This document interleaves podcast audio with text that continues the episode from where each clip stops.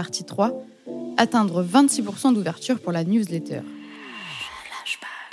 D'ailleurs, cette stratégie newsletter, euh, Ouais. on peut la prendre en exemple parce qu'elle elle incarne pas mal ce que vous faites chez Nature Découverte. Mm. Tu me disais qu'elle avait euh, évolué il y a six, euh, six mois, quelque chose comme Mm. ça, un an peut-être, Elle a cranté. Elle a cranté. Ouais. où elle est passée plus dans l'inspiration et beaucoup moins dans le produit lui-même Ouais, que feraient des vendeurs e-commerce plus classiques. Mm. Et les résultats sont meilleurs depuis ou incroyable. incroyable Incroyable. Euh, quand je suis arrivée chez Nature, les newsletters étaient des newsletters classiques, comme j'en reçois beaucoup encore de Mhm. certaines marques, où tu as un peu de tout, en fait. C'est un peu la foire fouille. c'est- Vous me permettez l'expression. Et euh, les newsletters étaient ouvertes, le taux d'ouverture était environ de 11 à 12 Et progressivement, alors moi déjà, je suis très littéraire, je fais je- une maîtrise de lettres modernes et je suis très littéraire. Je suis très attachée à la qualité du contenu et ça, je l'ai appris notamment en travaillant pour de très grandes marques de luxe et en même temps chez My Little Paris où on était passionnés, complètement fêlés de contenu. Euh, personnellement, moi, j'entretiens ça. je passe mon temps à lire. Je suis passionnée d'innovation, de euh, à lire euh, des livres, des magazines, des revues, des articles, des newsletters, etc. Pour voir un peu tout ce qui se passe dans le monde et comment est-ce qu'on peut l'apporter quelque part, le traduire Mmh. différemment pour nature. Et du coup, depuis que je suis arrivée, on a mis progressivement beaucoup plus de contenu éditorial à l'intérieur même des newsletters commerciales. Euh, prendre un axe, un angle et ne pas parler à la fois de la gourde et du diffuseur et du couteau suisse, mais essayer à chaque, chaque newsletter égale un angle, un seul.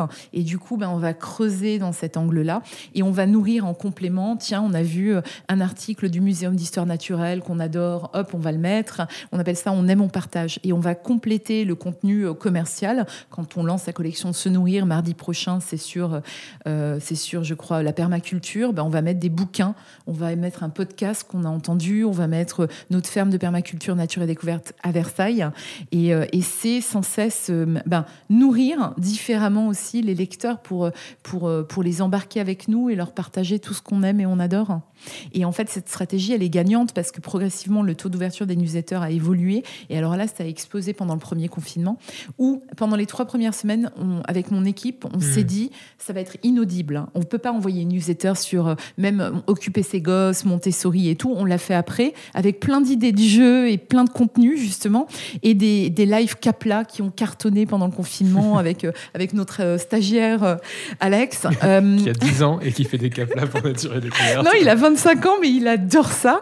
Et, euh, et en fait, on s'est dit, OK, pendant les trois premières semaines, ça va être inaudible. Et moi, je voyais des newsletters d'autres marques. Alors, soit c'était Calimero, le pathos, genre, nous comptons sur vous, Ouais. nos soignants, nanana, OK, fine. Soit c'était genre business as usual, comme si c'était rien passé, qu'on n'était pas tous confinés chez nous.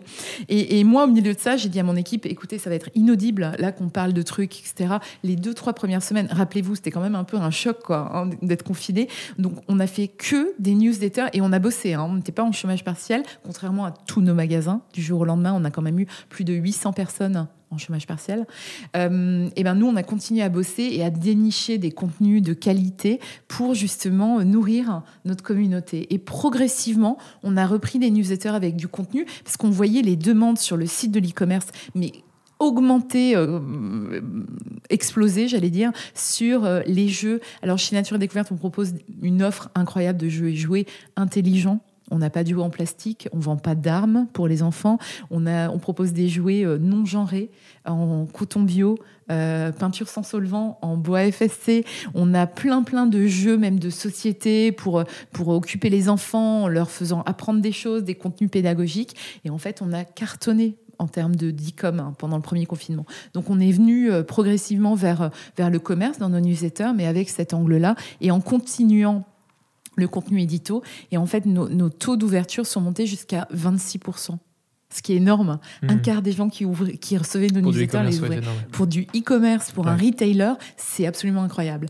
Et depuis, il est retombé. Il est entre 21 et 24% ce qui reste énorme.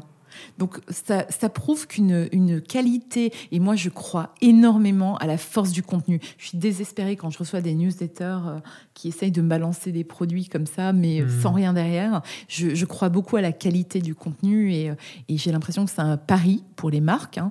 Je reçois des newsletters aussi d'une qualité incroyable. Les newsletters Veja, par exemple, euh, qui sont hyper transparentes et que je trouve admirables. Euh, certaines de Fago également. Enfin voilà, il y a des marques Fred qui travail. Dans le dernier podcast. C'est vrai Moi, je connais bien Nicolas, euh, mais euh, qui font un travail formidable. Et je crois beaucoup en la qualité du contenu et, euh, et, c'est un respect aussi pour nos lecteurs et nos clients, en fait. Moi, je, j'ai beaucoup d'estime pour eux et je me dis, j'ai pas envie de leur faire perdre du temps avec des newsletters qui servent à rien, quoi. D'ailleurs, je tiens à préciser que depuis le dernier podcast, Jean-Michel a acheté des fagots. Et donc Jean-Michel va peut-être ensuite, c'est vrai, tu vérifies, tu regardes. Moi je suis déjà, mais, mais j'adore Fago. J'aime les sweats déjà, les sweats Fago. Je me demandais, est-ce que pour toi tous les e-commerçants sont des marques? Et est-ce que tous les commerçants devraient être des marques? Si la réponse est non à ma première question. Bonne question. Je me suis jamais posé la question en ces termes, en fait, parce que nous, on est des commerçants depuis 30 ans et on n'arrête pas de dire Nature et Découverte, nous sommes des commerçants et on est devenus des e-commerçants. Alors, notre site internet a une dizaine d'années, on était un des premiers à lancer. Du coup, c'est bien parce qu'il était prêt au moment du confinement et tout ça. On a, on a, on a pu euh, euh, voilà, euh, répondre à la demande et ça, c'était incroyable. Mais bonne question. Et puis, j'ai lu il y a pas longtemps le bouquin sur Lady NVB, là, de mmh. Viviane, qui est hyper intéressant. Moi, j'ai envie de dire que je pense que demain, enfin, euh, avec euh, cet essor de l'e-com en ce moment, euh, les, les, grands gagnants, ça va être les marques. C'est hyper important d'avoir un, un, ton de marque, d'avoir une identité et puis de partager une vision. En fait, c'est quoi une marque? Après, pour moi, une marque, c'est avant tout une vision. C'est une envie, c'est un élan, c'est une, une, une, conviction aussi d'embarquer les gens avec nous. Nature et Découverte a été fondée, le premier magasin a été ouvert en novembre de, 1990 à Erani, puis tout de suite après au Halles. C'était l'inauguration du Forum des Halles. Alors nous, on était beaucoup trop petits pour s'en rappeler, mais c'était mmh. un événement. Et en fait, en juin 90, moi, j'ai une photo de euh, la charte Nature et Découverte. Alors à l'époque, on disait charte. Aujourd'hui, ce serait plutôt un manifeste ou raison d'être qui a été écrite sur un petit bout de papier, sur un petit euh, moleskine par les parents d'Antoine, Françoise et François Le Marchand, qui ont écrit euh, Nature et Découverte a pour vocation de proposer à travers des magasins avec une expérience sensorielle incroyable euh, des outils et des objets pour reconnecter l'homme à la nature, l'homme et les, hommes et les enfants à la nature, afin, pour, pour qu'ils puissent l'observer, mieux la connaître, afin d'en faire des ambassadeurs de cette oasis fragile qu'est la Terre. 1990. C'est hallucinant. Donc à partir de là, ça c'était juin 90, ouverture du premier magasin en novembre 90. Euh, je pense que Nature et Découverte, plus qu'une marque, c'est un projet, c'est une vision. Et, je crois que c'est une des, des, belles marques françaises qui est toujours restée justement dans ce sillon qui avait été écrit par les Le Marchand en 90.